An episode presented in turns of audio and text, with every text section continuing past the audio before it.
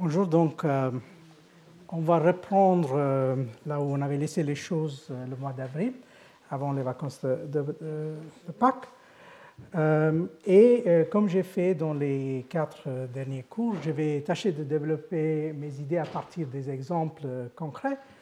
Et aujourd'hui, on allons donc on a fait un peu cette alternance entre ouest et est, c'est-à-dire on a traité les Italiens, puis euh, les Persans ou les Iraniens. Euh, puis on est revenu sur les Juifs euh, séfarades. Et donc aujourd'hui, je vais tâcher de vous amener vraiment vers l'Extrême-Orient en prenant donc comme cas la question qui a été d'ailleurs richement traitée dans l'historiographie, mais il y a aussi, comme c'est souvent le cas, des questions ouvertes ou peut-être quelques points moi je dirais presque aveugle dans l'historiographie. Et ça, c'est donc euh, la question notamment des Chinois et les Chinois d'outre-mer. Alors donc, euh, euh, comme c'est mon habitude, je vais rester dans cette époque qui est à peu près le 15e, 18e. Et donc, pour aborder ce sujet-là, on dispose, comme je vous ai dit, d'une historiographie extrêmement riche, à la fois des monographies, des articles, mais aussi quelques tentatives importantes euh, de synthèse. Euh, je vous cite deux exemples parmi beaucoup d'autres.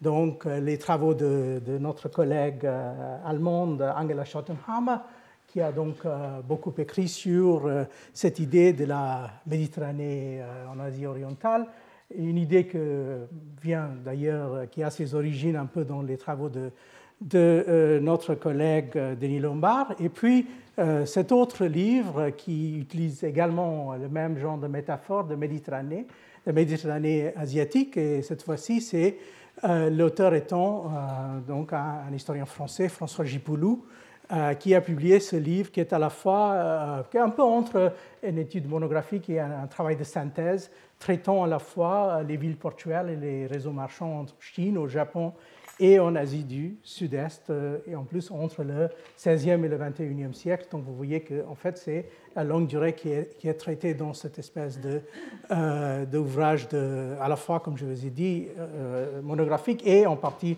de synthèse. Alors, où commencer à traiter ce sujet? Il y a, bon, bien sûr, plusieurs possibilités. On peut commencer avec les Ibériques. ici, vous voyez euh, les cartes euh, espagnoles, comme il s'avère, euh, du milieu du XVIe siècle, qui démontrent l'extension, mais aussi les limites de leur connaissance. à l'époque, donc, quand cet atlas isolaire a été produit, on pensait que le Japon était, il n'y avait qu'une île, il y avait, on n'avait pas la connaissance des, autres îles comme Kyushu ou Shikoku. Euh, et puis aussi, vous voyez que euh, la connaissance qu'a euh, l'auteur de cet atlas, c'est sur l'Indonésie et en particulier l'Indonésie orientale, c'est assez, assez partiel. Ça correspond plus ou moins à ce qu'on appellerait normalement la cartographie de l'école de Dieppe. Qui, qui, vient plus ou moins de cette époque-là, toujours puisant dans les savoirs portugais, mais aussi en rajoutant quelques éléments venant des Espagnols. Mais en fait, euh, il vaut mieux remonter un peu plus dans le temps, parce que pour comprendre euh, euh, ce qu'on peut appeler le système et aussi les limites du, système chinois, en fait, le point de départ logique, c'est le XVe siècle. Et pourquoi? C'est parce que il faut commencer avec cette époque, qui est l'époque des missions et, des expéditions de l'amiral euh, envoyés par la dynastie Ming. Comme vous voyez, euh, les expéditions ont été envoyées en Asie du Sud-Est, puis en Inde, au Sri Lanka et euh, même au Golfe Persique et en Afrique orientale. Ça, c'est donc les célèbres expéditions de Zheng He, qui a donné donc lieu à, un certain nombre de textes de l'époque, le plus connu étant celui de Ma Huan, mais il y a aussi eu d'autres productions. Et dans nos, notre époque, euh, aussi quelques ouvrages euh, euh, qu'on doit qualifier carrément d'imposture, comme les livres de M. Gavin Menzies, par exemple, où il nous raconte que les Chinois avaient découvert l'Amérique en 1421 et ont aussi apparemment déclenché la Renaissance parce qu'ils avaient des contacts avec l'Italie plus ou moins à, la même époque. Donc laissons ces fantaisies de côté. Mais revenons au sérieux. Donc vous voyez que Zheng He avait donc été à la tête de ces flottes, ces flottes qui remontent au début du, du XVe siècle, donc c'est à peu près quatre décennies après la prise de pouvoir des Ming. Euh, mais euh, ce sont des expéditions qui ont duré à peu près 30 ans. Et puis, à partir des années 1430, euh, il y a une espèce d'arrêt tout à fait soudain. Il n'y a plus d'expéditions. Il y a toujours un peu de débat autour de cette transformation. En gros, il y a plusieurs possibilités. Une possibilité étant qu'il y a eu un, changement de politique au niveau de la cour Ming. Il y a une autre possibilité qui est que, euh, plus ou moins à ce moment-là, les Ming commencent à avoir des guerres euh, assez importantes dans leurs frontières euh, avec le Vietnam, et donc ils sont plus ou moins occupés avec ces guerres. Ils n'ont plus peut-être les ressources ou l'attention à prêter à la question océanique. Mais en tout cas, ce qu'on sait, c'est qu'il y a eu une transformation, et là, euh, contrairement au livre de euh, M. Menzies que je viens de citer. Voici trois livres assez intéressants et importants, des livres sérieux portant sur différents aspects du sujet. Le premier étant euh, l'ouvrage d'un historien indien, Tan Sen Sen, qui traite un peu la longue durée, le rapport entre, il dit l'Inde et la Chine, mais en fait ça va beaucoup plus loin que ça, entre, disons, 600 et 1400, où il traite toute une série de questions les rapports euh, terrestres, mais aussi les rapports maritimes euh, en allant de, la Chine en, Inde. Puis euh, le, livre de synthèse est toujours très important de notre collègue canadien Timothy Brooke, qui donc traite justement de, la Chine des dynasties Yuan, donc mongole, et Ming, euh, Brooke étant parmi les plus grands spécialistes actuels euh, de la Chine des Ming. Et, finalement, cet autre livre euh, à droite de, l'historien de, Singapour d'origine chinoise, Ng Chin Kiong, portant sur les, limites maritimes du sud-est dans le cas chinois. Et donc, à partir de ces, travaux-là, on peut euh, revenir à, euh, un certain nombre de constats pour euh, le XVe siècle. Donc, c'est effectivement au XVe siècle qu'on peut dire qu'on voit apparaître finalement une vraie diaspora des Chinois dans l'outre-mer. Donc, c'est-à-dire, il y a des moments avant, par exemple à l'époque des Tang ou à l'époque des, des Yuan, des Mongols, il y a une petite présence, mais c'est vraiment à partir du XVe siècle qu'on a une, présence relativement stable et relativement euh, remarquée des Chinois euh, donc dans cette, cette outre-mer, c'est-à-dire à la fois l'Indochine, comme vous voyez, mais aussi la Thaïlande et surtout l'Asie du Sud-Est, l'Inde sous l'Inde, c'est-à-dire en effet ce qu'on appellerait aujourd'hui l'Indonésie, mais aussi une partie de la euh, Malaisie. Alors, euh, qu'est-ce qu'on peut dire sur ces, euh, réseaux qui vont apparaître dans le XVe siècle? On est un peu en manque en termes de sources. Parce que après les expéditions de, de Zheng He, il n'y a pas énormément de sources ni d'archives, mais en fait, c'est surtout à partir des sources du XVIe siècle qu'on peut reconstituer ce qui s'est passé au XVe siècle. Et en gros, on peut dire les choses suivantes. Donc, euh, ce qu'on peut appeler le système post-1433 ou 1435. Donc, euh, on sait que euh, au cœur de l'affaire, il y avait ce qu'on appelle le commerce tributaire. Donc, ça, c'est le commerce officiel défini par la Cour des Ming. Et la source principale pour cela, c'est les annales des Ming, les, Ming Shile. et là, on a une description des ambassades envoyées par différents pays et différents royaumes. Euh, les ambassades venues du Japon et euh, des îles Ryukyu, c'est-à-dire autour de Okinawa, euh, passent par, deux ports différents. Mais le gros de l'affaire, c'est-à-dire les ambassades et le commerce venant de l'Asie du Sud-Est, passent par la ville portuaire de Canton ou de Guangzhou. Hmm? alors, donc ça, c'est la chose la plus, la plus considérable. Donc il y a ça d'un côté, mais en même temps, les Ming vont définir une politique qui restera euh, au moins en principe euh, jusqu'à la fin euh, de leur dynastie, c'est-à-dire une, une, version d'une prohibition maritime. C'est-à-dire, il y a le commerce officiel, mais personne d'autre est censé faire le commerce. Hein?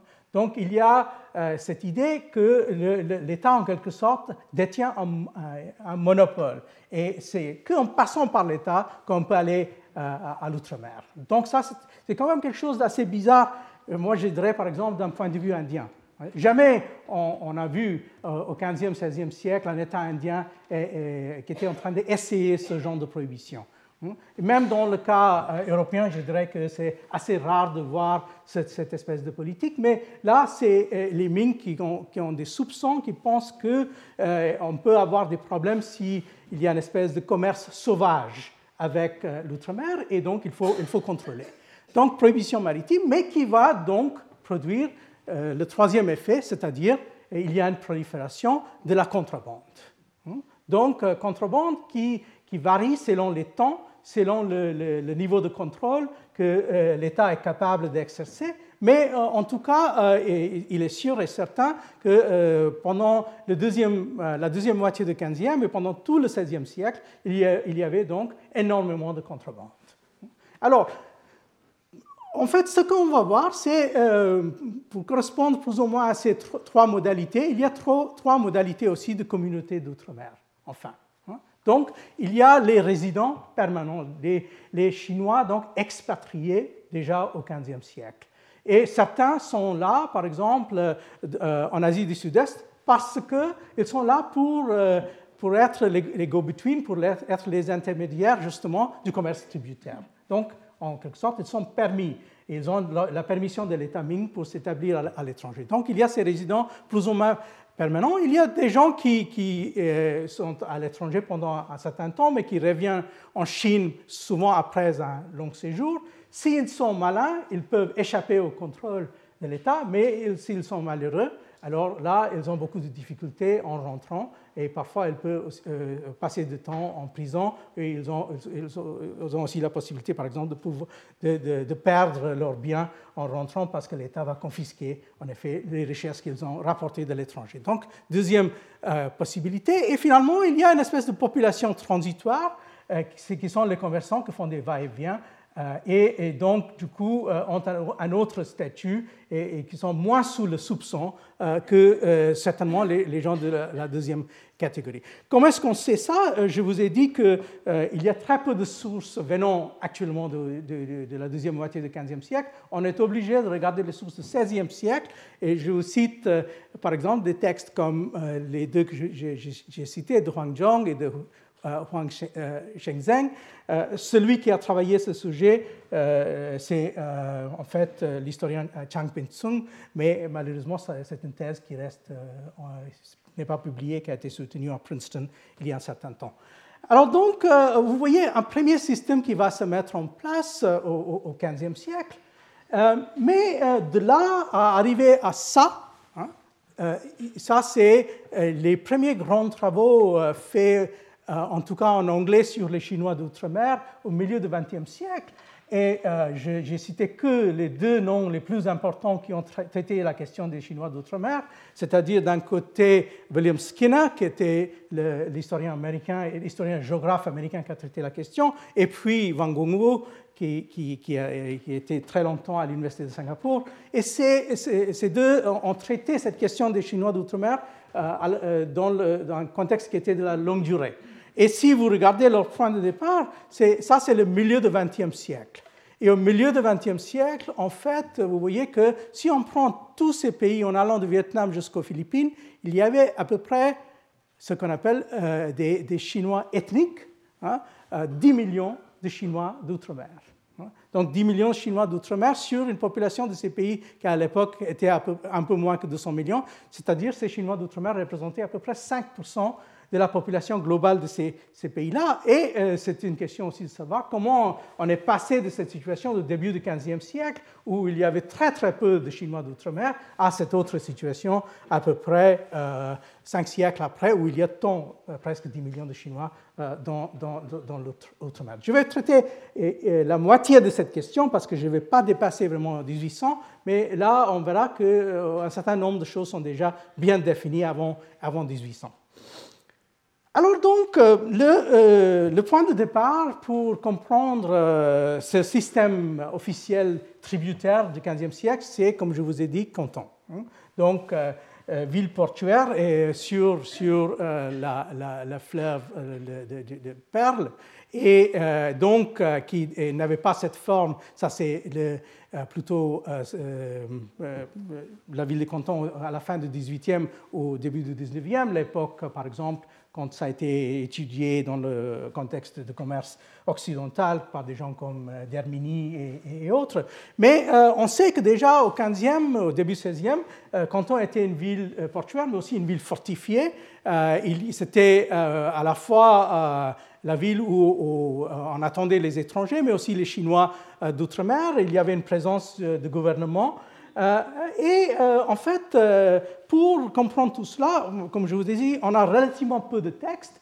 Et je cite un des textes qu'on a souvent utilisé pour comprendre l'ensemble de ce monde du commerce en Chine du XVIe siècle. Et c'est un texte qui est écrit par Jiang, Han, qui était un grand intellectuel du, XVIe siècle, mais en fait qui avait l'avantage qu'il venait lui-même d'une famille de marchands.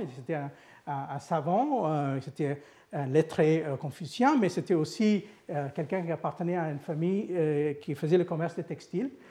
et donc, il écrit ce, ce, texte, Shangguji, sur les marchands. Et donc là, vous voyez, j'ai pris deux passages de son texte où il parle de ces régions maritimes et leur rapport avec le monde extérieur. Donc là, euh, il parle euh, de euh, la région donc de, Fujian, hein, donc le sud-est de la Chine, plus ou moins dans la région, pas exactement, mais globalement dans la région de, Canton. Hein, et, il nous dit effectivement que la région de la capitale de Fuzhou, à Jianing et Funing, est délimitée par Jiangxi et, et Zhejiang. Au sud-est, elle embrasse l'océan et au nord-ouest, elle rencontre les montagnes. Euh, donc, euh, vous voyez, euh, petite description, les montagnes et les rivières sont belles, la terre bien arrosée, la population dense. Les produits de la mer n'existent qu'à profusion. Hmm, mais donc, là, il vient sur cet aspect-là. Beaucoup de gens vivent d'un commerce spéculatif. Par habitude, ils poursuivent toutes sortes d'occupations et beaucoup sont des marchands. Et en se procurant leurs moyens de subsistance, ils rassemblent ce dont ils ont besoin sans attendre que le danger menace. Si quelqu'un trouvait sa nourriture, sa boisson, sa literie ou ses vêtements insuffisants pour subvenir à ses propres besoins au moment d'une mauvaise récolte, ses voisins le mépriseraient, hein, même s'il était un haut fonctionnaire ou une personne importante. Par conséquent, ces gens traitent l'avarice avec mépris et valeur, euh, donc ils, euh, ils, aiment les gens prodigues. Hein. À Tianzhou et à Zhangzhou, le peuple convoite sans pitié le profit. Il ne se compare pas aux gens purs et simples. Donc, euh, en fait, c'est une vision assez stéréotypée. Les gens de cette région euh, donc, sont à la fois généreux, mais ils sont aussi parfois avares. Ils, aiment bien euh, le, commerce, mais ils sont un peu éloignés donc des vertus classiques du type confucien. Et on voit à peu près la même chose, mais même en pire euh, donc, euh, en parlant de la région de, euh, Guangdong, hein, qui est la région justement de Canton. Hein. Et là, il nous dit que Guangdong et Guangxi sont entre les montagnes et la mer. Ils s'appelaient autrefois les Song Yue. La capitale de Guangdong est Guangzhou, donc c'est-à-dire Canton. Le long de la rive nord se trouvent Nanchong et Shaozhou, où les dépenses pour les provisions des troupes, etc., et les communications postales sont couvertes. Mais là, il, commence à nous raconter des choses euh, un peu malheureuses sur ces régions-là. Les bandits domestiques et les intrus étrangers sont une nuisance et causent une grande détresse à Gojo et Lianzhou. Divers étrangers vont et viennent le long de la côte, etc. Mais ces gens-là, ils ont l'intention de faire du commerce et non de piller leurs frontières. Cependant, les personnes corrompues vont après les profits des navires étrangers, ne se consacrant pas au secteur primaire, c'est-à-dire agricole, certains pays même sans raison. Donc, euh, vous voyez, les, ces, régions de la frontière, mais aussi qui sont des, régions dangereuses et, où il y a cette espèce de euh, mélange entre commerce et, banditisme. C'est précisément donc euh, ça qui est traité dans une série d'ouvrages qu'on paru euh, relativement récemment, au moins dans deux de ces trois cas, euh, c'est-à-dire euh, portant sur l'arrivée des Portugais en Chine. Donc les Portugais vont arriver précisément dans cette région-là, hein, autour de Canton, à Fujian et à Guangdong, au début du XVIe siècle. Et donc, ils vont commencer à, essayer de bousculer les Chinois.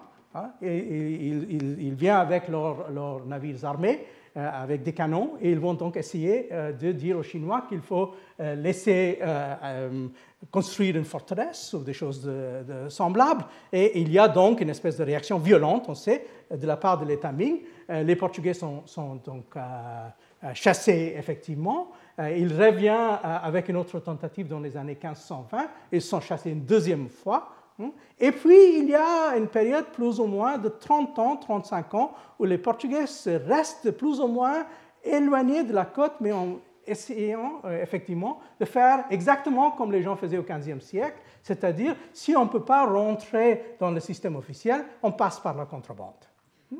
Donc, euh, euh, ça, c'est exactement la question qui est traitée dans ces, ces, deux livres. Le livre de Tonio Andrade que vous voyez ici, nous démontre effectivement que les Chinois étaient en mesure, en termes de technologie militaire, de repousser euh, euh, les Portugais, ce qui n'était pas le cas, par exemple, dans l'océan Indien occidental. Euh, donc, il nous, explique pourquoi le système militaire des Chinois et le système militaire maritime des Chinois étaient plus efficaces par rapport à beaucoup d'autres États asiatiques. Mais euh, cet autre livre, qui est une espèce de collection d'essais euh, édité par, euh, Pascal Girard et Jean Vegas, est, intéressant parce que là, on fait la confrontation entre les sources portugaises et les sources chinoises. Hmm? c'est donc ces prisonniers de l'Empire céleste, en fait, ce sont les Portugais qui sont tombés entre les mains des Chinois. Ils sont souvent restés là pendant des décennies au moment de ces, difficultés, ces escaramouches qui, ont eu lieu euh, au, début du, XVIe siècle. Et en, regardant et en mettant face à face ces, deux sortes de documents, on comprend beaucoup mieux le contexte, par exemple, de ce troisième texte, un texte portugais très célèbre du XVIe siècle. Ça, c'est un récit de voyage, un récit de voyage assez romancé, il faut dire, de quelqu'un qui s'appelle Phénomène de Spinto, et qui donc nous dit qu'il avait passé euh, beaucoup de temps euh, dans la mer de Chine, justement dans ces réseaux de contrebande. Hein. en fait, c'était un contrebandiste qui, euh, par la suite, est devenu jésuite, parce qu'il était très proche de François Xavier. Mais si on regarde son texte, en fait, en partie, c'est une fiction, c'est sûr, parce qu'il y a beaucoup d'exagérations, etc. Mais euh, néanmoins, il, nous, donne une, très bonne idée du fonctionnement de ces réseaux de contrebande euh, quand en fait l'État Ming ne parvenait pas finalement à contrôler totalement la côte. Hmm? Et, donc c'est dans ce contexte-là qu'on va euh, redéfinir peu à peu les rapports et ce qui va donc finalement permettre un changement mais pour comprendre ce changement, il faut quand même comprendre aussi quelque chose d'autre. C'est-à-dire qu'au XVIe siècle, on va aussi voir remonter un phénomène qui existait déjà d'une certaine façon à l'époque médiévale, mais qui redevient très important euh, de, euh, au XVIe siècle, et c'est ce qu'on appelle donc le phénomène euh, des pirates. Hein, mais pirates toujours entre guillemets, hein, parce que ça, c'est une façon d'appeler soit les étrangers, soit les gens qui sont euh, dans, les réseaux de contrebande et, autres. Euh, donc, en fait, là, vous voyez qu'il y avait ces, pirates qui, souvent étaient basés au Japon, ou parfois dans les îles, parfois ici à Taïwan. Euh, et qui, qui, menait parfois des, euh, des, attaques contre les navires, mais même aussi euh, parfois des attaques carrément sur, sur les, villes côtières et, les provinces maritimes de la Chine des Ming pendant tout le, la deuxième moitié du XVIe siècle, mais même en commençant un peu, un peu avant. Donc ce sont ces gens qu'on appelle Wako, ou Voko. Et on sait qu'il y a beaucoup de controverses autour de ça. pendant très longtemps, les Chinois nous ont dit que c'était des Japonais, les Japonais nous ont dit que c'était des Chinois, euh, et euh, finalement, euh, maintenant, en faisant des analyses un peu plus poussées, on est arrivé à la conclusion qu'en fait, c'était des groupes assez flexibles et multiformes où il y avait des Japonais, des Chinois et aussi d'autres, par exemple, des gens des Ryukyu et, des autres îles. Donc en fait, ce n'était pas du tout des, bandes de type national, en fait, c'était des groupes assez flexibles dans leur constitution. Et en fait, on verra qu'ils continuent à jouer un rôle euh, assez important, même au XVIIe siècle. Et c'est donc euh, dans ce cadre-là où il y avait ces attaques plus ou moins constantes contre la côte que les Portugais qui étaient là dans leur système de contrebande eux aussi, euh, finalement vont réussir à faire quelque chose, c'est-à-dire que face à cette situation, euh, euh, on va donc décider que euh, plutôt que de rester dans cette situation où, bien sûr, on avait la possibilité d'un très riche commerce interne, hein, il y avait aussi la possibilité de permettre aux Portugais une place dans le, dans le système. Hein. mais ça, c'est une décision qui n'est pas prise par la Cour des Ming, c'est une décision qui est prise effectivement par l'administration locale.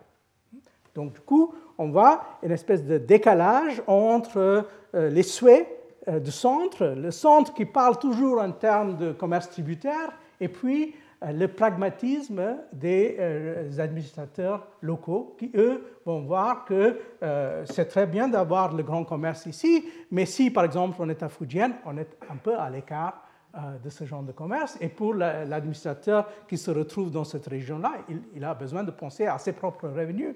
Tandis qu'au euh, niveau de l'Empire, on peut, on peut voir large et on peut aussi penser euh, que les recettes euh, fiscales d'une région peuvent compenser une autre et, ainsi de suite. Tandis que du point de vue de l'administration des provinces du, sud-sud-est, il, faut, il faut arriver à une, solution qui, qui répond à ses propres besoins. Et c'est donc ce qui va finalement donner naissance à cette solution c'est-à-dire à la fin des années 1550, après à peu près 40 ans d'errance sur les côtes, 40 euh, ans de, tentatives de, s'intégrer dans les réseaux de contrebande, euh, finalement, les, euh, les, Portugais vont donc réussir ce coup d'avoir la permission d'un établissement, pas une forteresse, un établissement dans cette, dans cette région-là, ce qu'ils ils appellent donc à, à cidade do nome de Deus,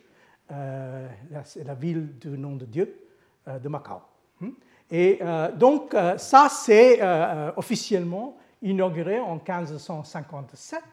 Et à partir de, de ce moment-là, donc on a cette première implantation, mais c'est une implantation qui est basée sur un contrat signé entre les Portugais et l'administration locale de la région. Ce n'est pas du tout une conquête, et ce n'est pas du tout quelque chose qui, au départ, a la permission de la Cour.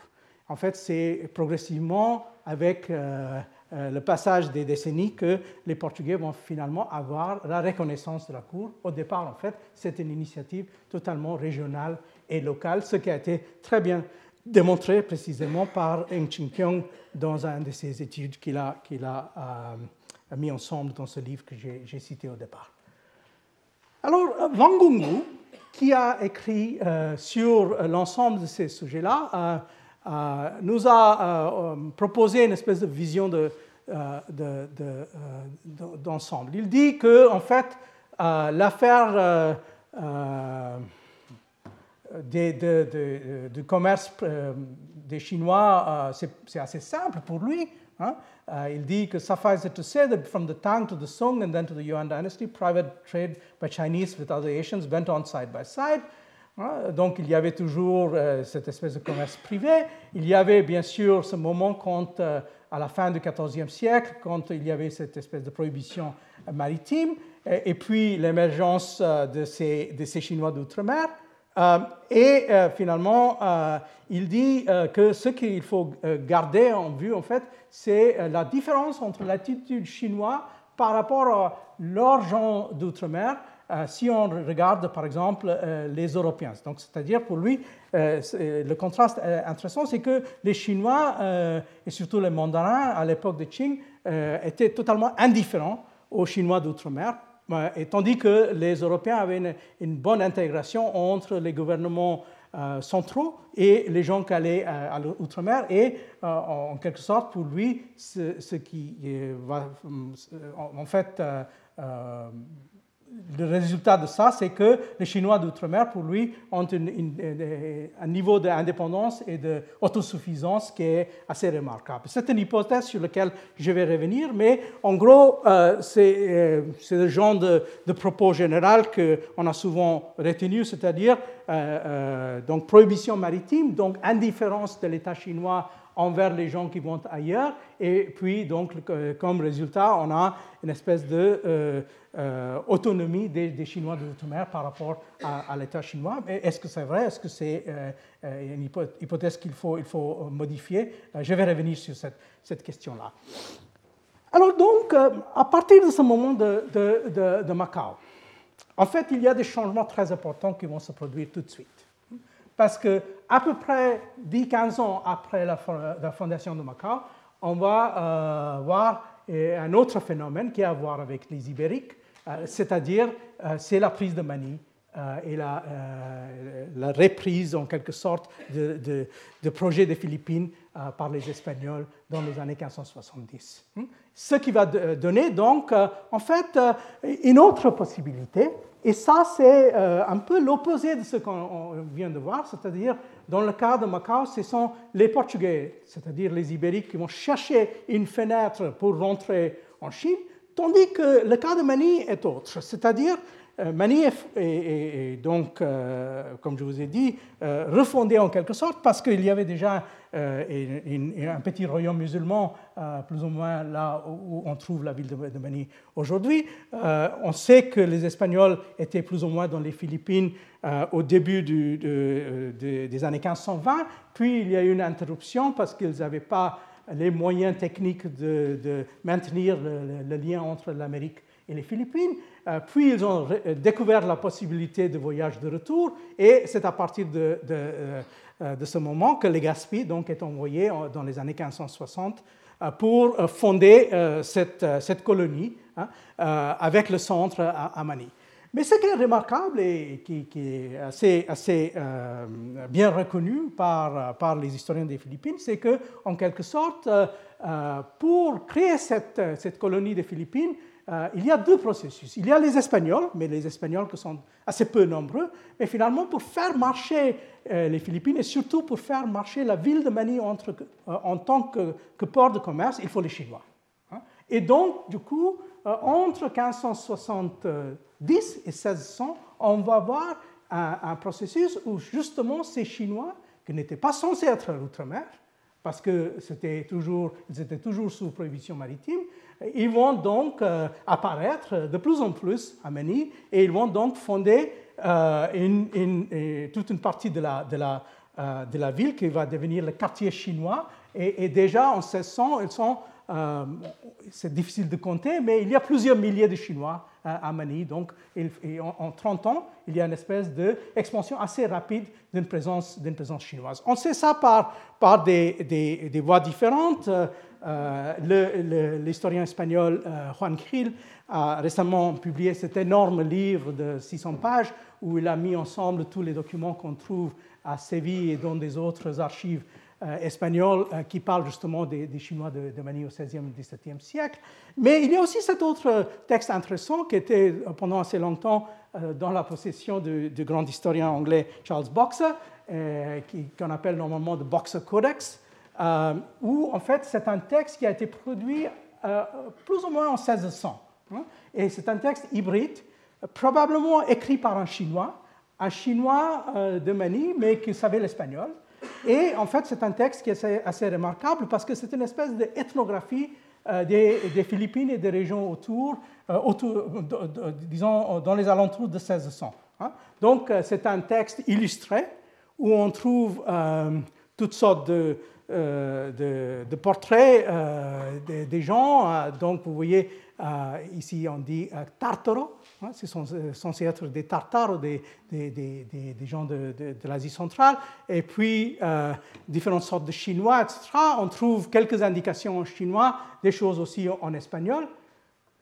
Hmm? Euh, donc là, vous voyez, ça ne se voit pas très, bien, mais en fait, ce qu'on peut lire ici, c'est quelque chose dans le genre capitaine général, mais des Chinois. Donc, c'est censé être quelqu'un qui est un quelqu'un assez haut placé dans, le, dans la hiérarchie chinoise.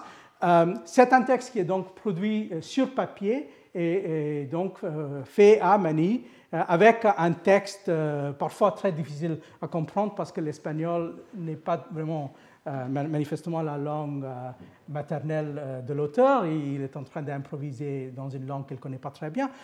Mais à partir de ça, on commence à comprendre le fonctionnement et aussi la perspective de ces Chinois.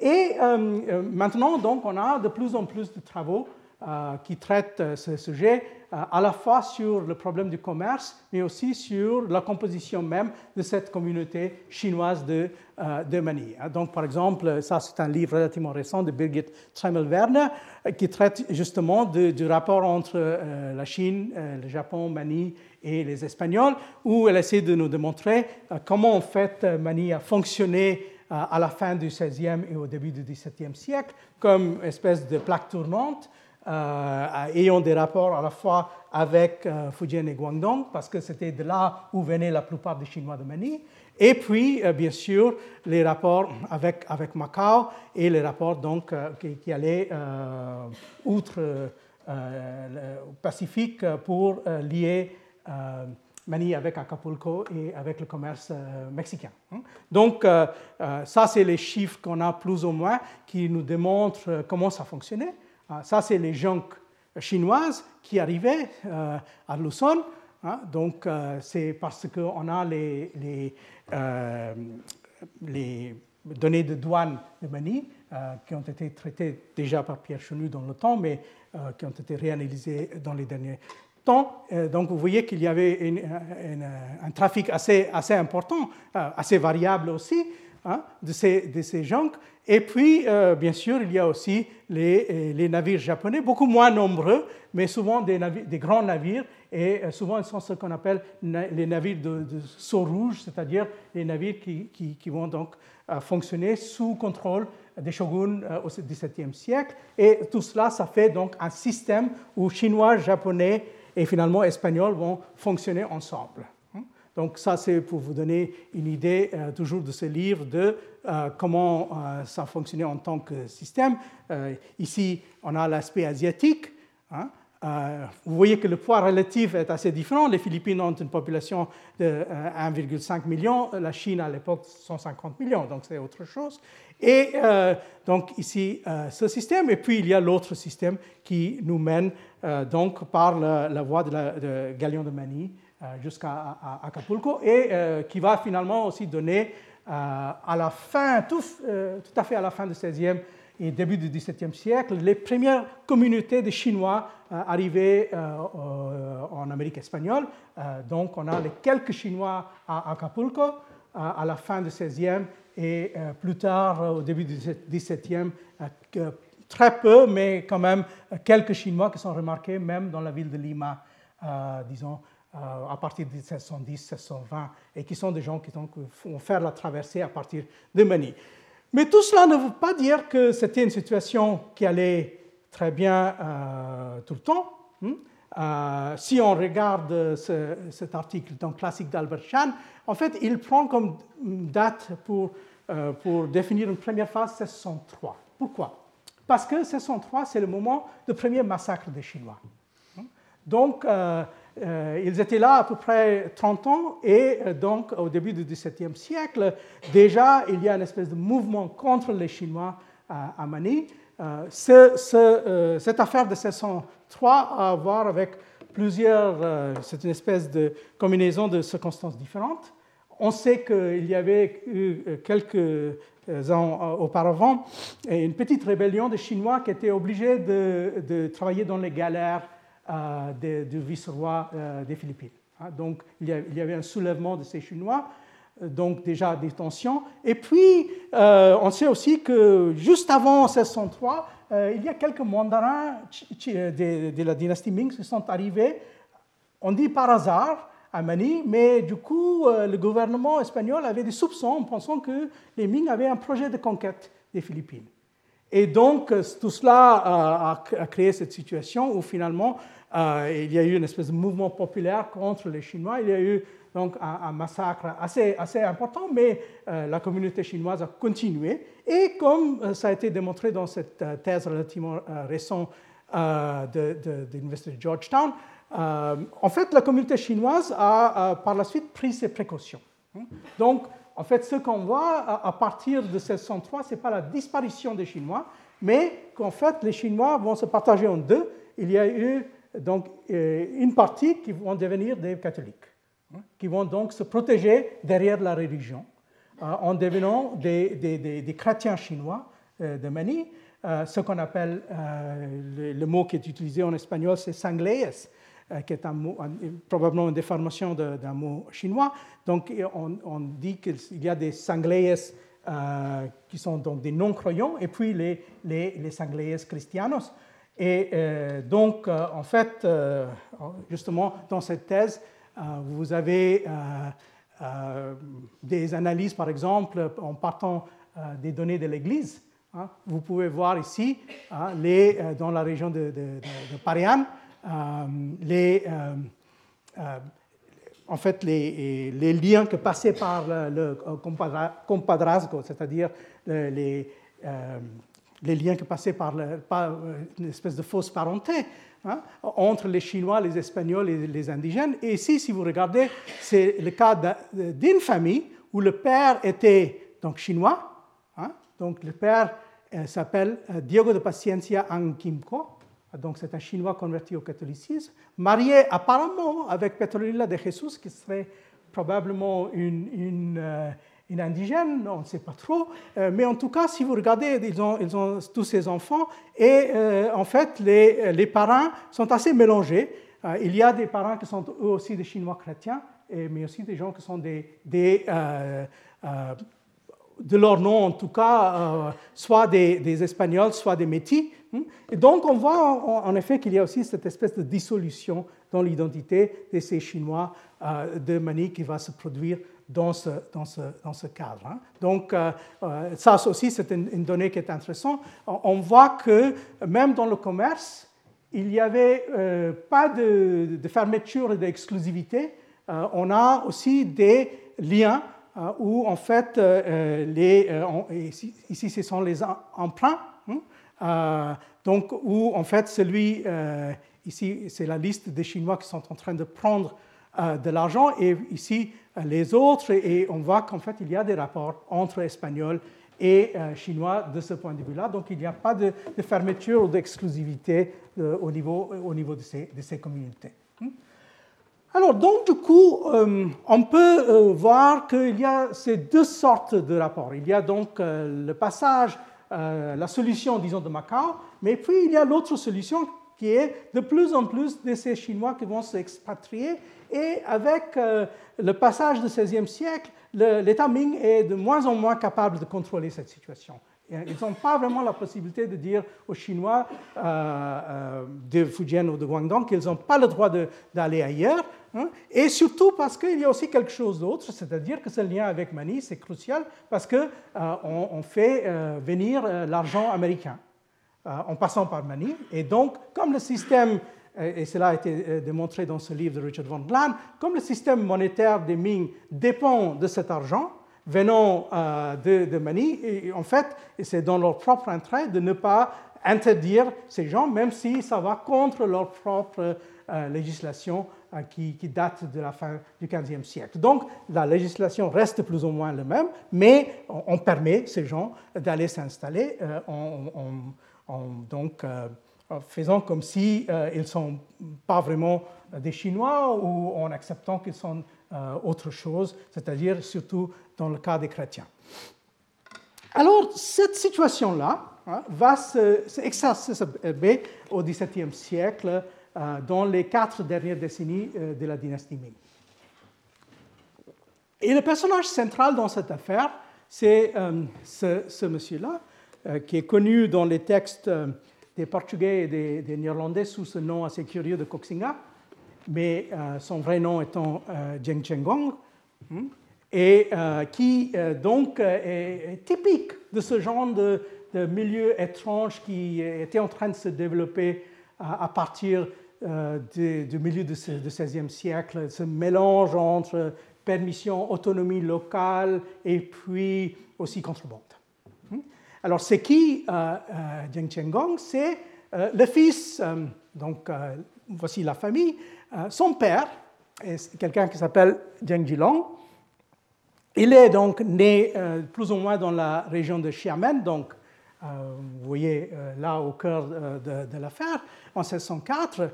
il se convertit au christianisme à Macao et il va donc, euh, le père, hein, prendre le nom de Nicolas Gaspard. Hein. Euh, il devient interprète euh, entre les Européens et les Chinois. il a des séjours à Mani et puis à Nagasaki à l'époque. et à certain moment, dans les années 1620, il est toujours assez jeune, il est recruté dans une de ces célèbres bandes de, de Waco, de ces, ces pirates. Hein. Et euh, en particulier, il y a un grand monsieur qui est considéré comme le chef des pirates, euh, Yan Sichi, euh, qui, est basé à Taïwan. Et il, est donc recruté par lui, et, puis il devient son successeur en 1625. Mais comme il s'agit de quelqu'un qui a énormément de pouvoir, encore une fois, et comme la dynastie Ming n'a pas énormément de pouvoir à ce moment-là, ils vont décider de négocier avec lui plutôt que de supprimer euh, son activité. Et puis, donc, en 1628, il est nommé amiral. Donc, euh, il est intégré dans le système. Euh, et puis, comme amiral, il a des conflits avec les Néerlandais. Les Néerlandais, à l'époque, sont en train de prendre le contrôle de Taïwan. Hmm? Et donc, c'est lui qui, a des difficultés avec, lui. par la suite, il va monter et monter. Il, est nommé plus ou moins le, commandeur de, la région de Fujian en 1640. Puis, le choc. Parce que là, il y a euh, l'invasion des Mandchous et la chute des Ming. Et là, donc, Zheng Jilong est un peu pris entre deux feux. Il ne sait pas trop quoi faire. Au départ, il reste fidèle à l'empereur Ming, Longwu, mais puis il, euh, commence à négocier avec les Mandchous.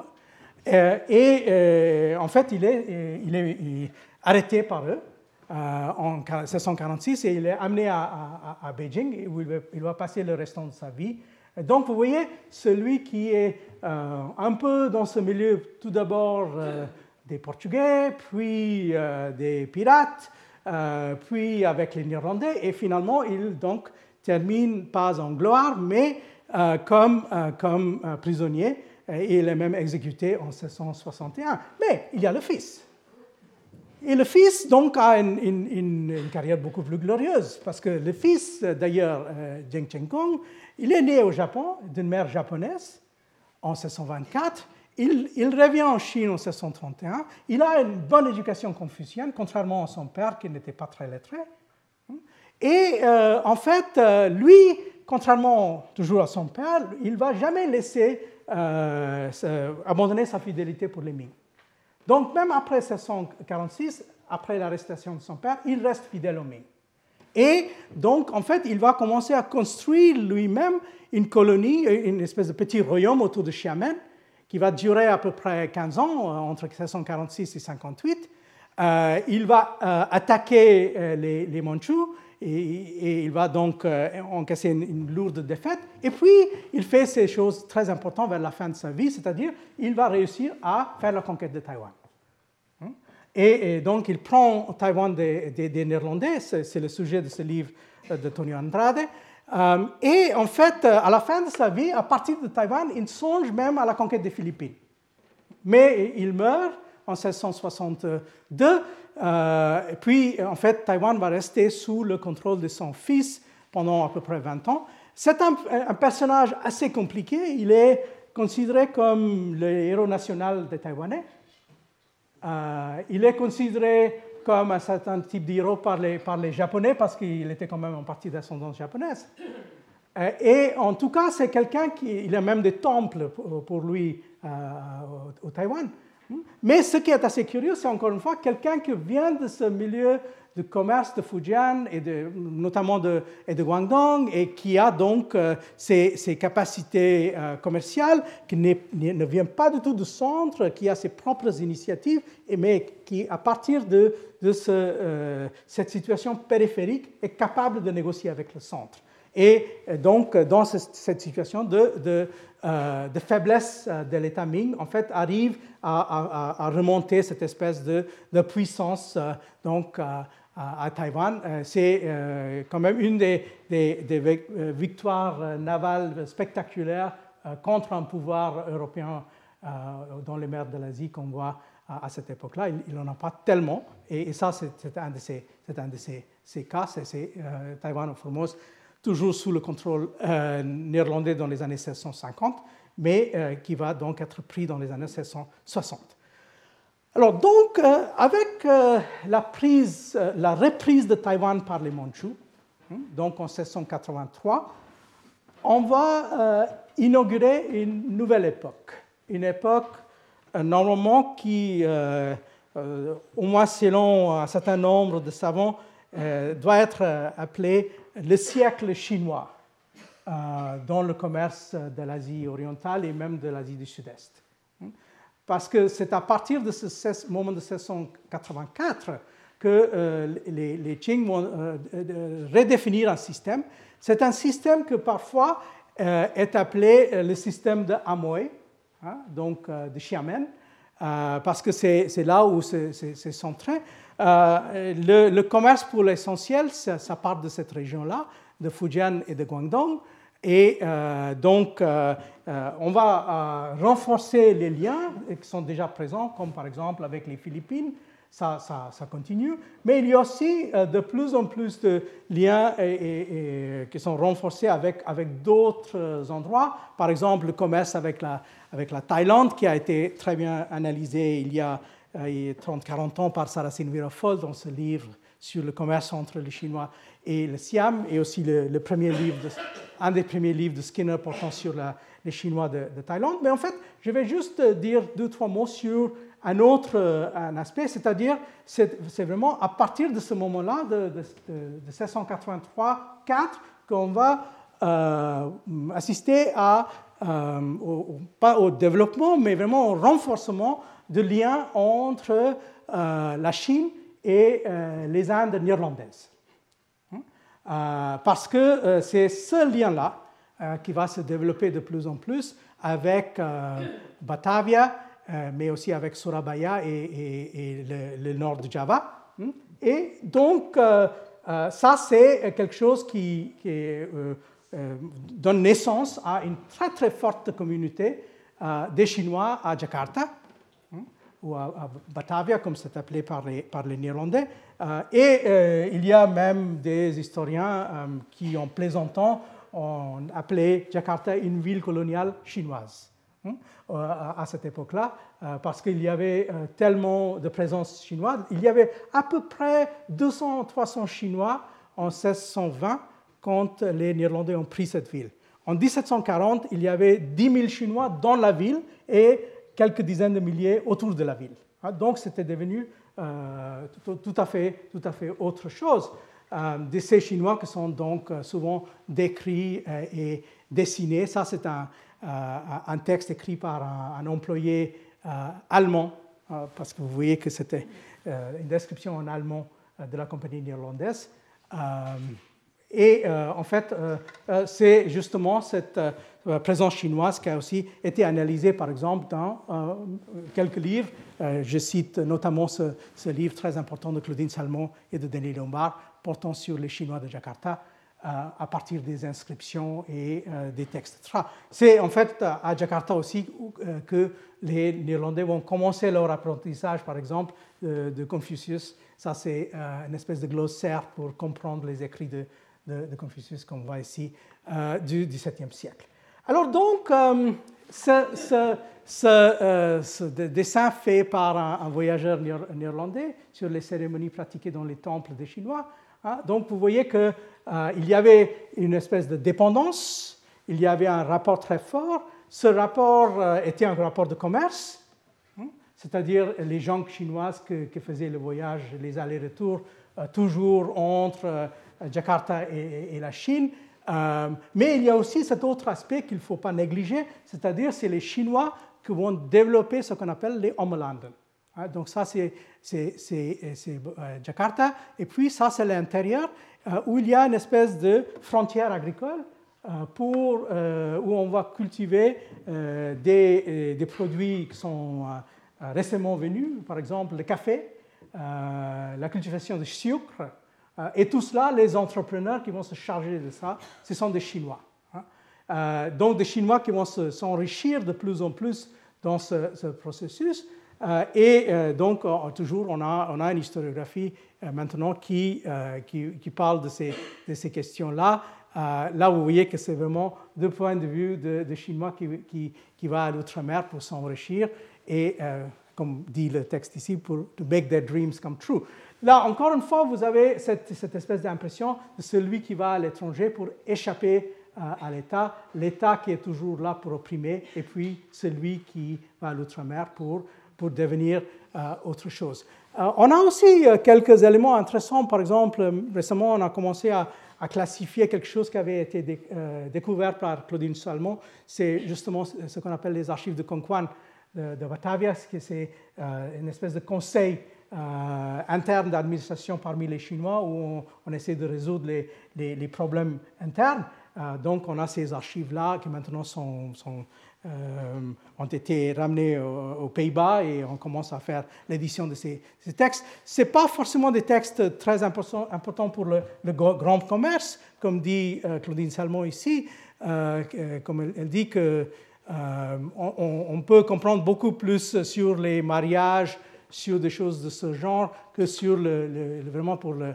elle dit ces archives reflètent très mal le grand commerce et les liens avec le monde extérieur, mais pour euh, la petite histoire de, la vie interne de ces communautés, on comprend beaucoup de choses. Alors donc, là aussi, euh, ça, va mal se finir. Hein. Parce que, encore une fois, comme à Mani, euh, il y a finalement, en 1740, le pogrom contre les Chinois. Euh, mais cette fois-ci avec des effets à long terme qui sont plus importants. Parce que là encore, c'est un problème qui est à la fois un problème, euh, on a des soupçons envers les Chinois, euh, on a aussi des problèmes parce que comme les Chinois contrôlent plus ou moins la production et le commerce de sucre, il y a des conflits entre eux et l'administration néerlandaise, mais qui va donc finalement donner lieu à, ces conflits et finalement cette espèce de massacre qui va durer à peu près deux semaines en 1740, euh, ce qu'on appelle le Chinesen. Euh, en fait, il y a pas mal de textes sur ça en néerlandais. Mais malgré ça, euh, le résultat, c'est que les Chinois ne vont pas disparaître, ils vont plutôt chercher d'autres solutions à Java, ils vont s'éloigner de Jakarta et ils vont donc finalement chercher autre chose, comme cela a été donc démontré par ce monsieur Ng Ching Kyung dans, dans, ce, beau livre qu'il a produit. En fait, il y a euh, une dernière petite chose que, euh, j'aimerais juste mentionner pour, terminer. Euh, en fait, les Chinois vont continuer à chercher des débouchés en, fait, en Asie du Sud-Est, même au XVIIIe siècle. Et ce qui est intéressant, c'est qu'ils viennent toujours de la même région, de Fujian et de Guangdong. Mais souvent, ils sont des gens maintenant d'autres communautés, par exemple euh, moins représentés dans les diasporas du 16e, 17e. Par exemple, il y a les Hakka, qui sont euh, souvent des gens qui sont liés avec l'industrie euh, minière, par exemple dans le Borneo ou dans le Kalimantan. Et, enfin, il y a cet incident, c'est plus qu'un incident, il y a cette, cette, petite époque assez intéressante à la fin du 18e, début du 19e, quand on a même ces petites communautés de Chinois dans le, nord de Kalimantan qui vont former ce qu'ils appellent les Gongxi, qui sont donc les Gongxi, les, républiques. Hein, euh, qui euh, ont envie de déclarer leur propre autonomie euh, et donc qui, gardent un rapport avec la Chine, mais qui réclament donc une spécificité et aussi il y a des gens maintenant qui, qui nous ont annoncé qu'en quelque sorte, ça c'était les, les, débuts historiques de la démocratie chinoise. Donc ces, républiques de, euh, de la fin du 18e, début du 19e, finalement ont été écrasés par les Néerlandais. Euh, mais ce qui reste intéressant, euh, et juste pour la petite histoire, on dit, en tout cas, on dit que celui qui est descendant de ces gens, ces Hakka de Kalimantan, qui ont formé ces Kongsi, et donc par la suite qui a peut-être pas formé, mais en tout cas contrôlé sa propre république, ça serait Lee Kuan Yew. Hein, donc qui serait euh, justement un Chinois descendant de ces euh, gens des républiques euh, de, Nanyang, de, Kalimantan, qui sont donc aussi qui font partie de ce, ce, rapport qu'ont les Chinois d'outre-mer avec la, terre-mère. Donc là, si vous, voulez, il y a un aspect qui, semble-t-il, reste très frappant dans cette histoire, c'est-à-dire euh, euh, les gens de l'outre-mer qui sont présentés comme euh, ceux qui cherchent la liberté, enfin la démocratie et autre chose, qui est un sujet très très répandu au XVIe siècle. déjà au, début du XXe siècle, c'est un sujet qui est déjà là, par exemple, dans les écrits de Sonia Tsen. Et puis, il, y a, donc l'empire agraire qui est en train d'opprimer euh, ceux qui sont partis euh, ailleurs Est-ce que c'est euh, comme ça qu'il faut vraiment voir les choses Est-ce que finalement on n'est pas en train de créer une espèce de théologie pour justifier ce qui serait une démocratie assez douteuse qui est le Singapour? Alors, je laisse la question ouverte. Je vous remercie.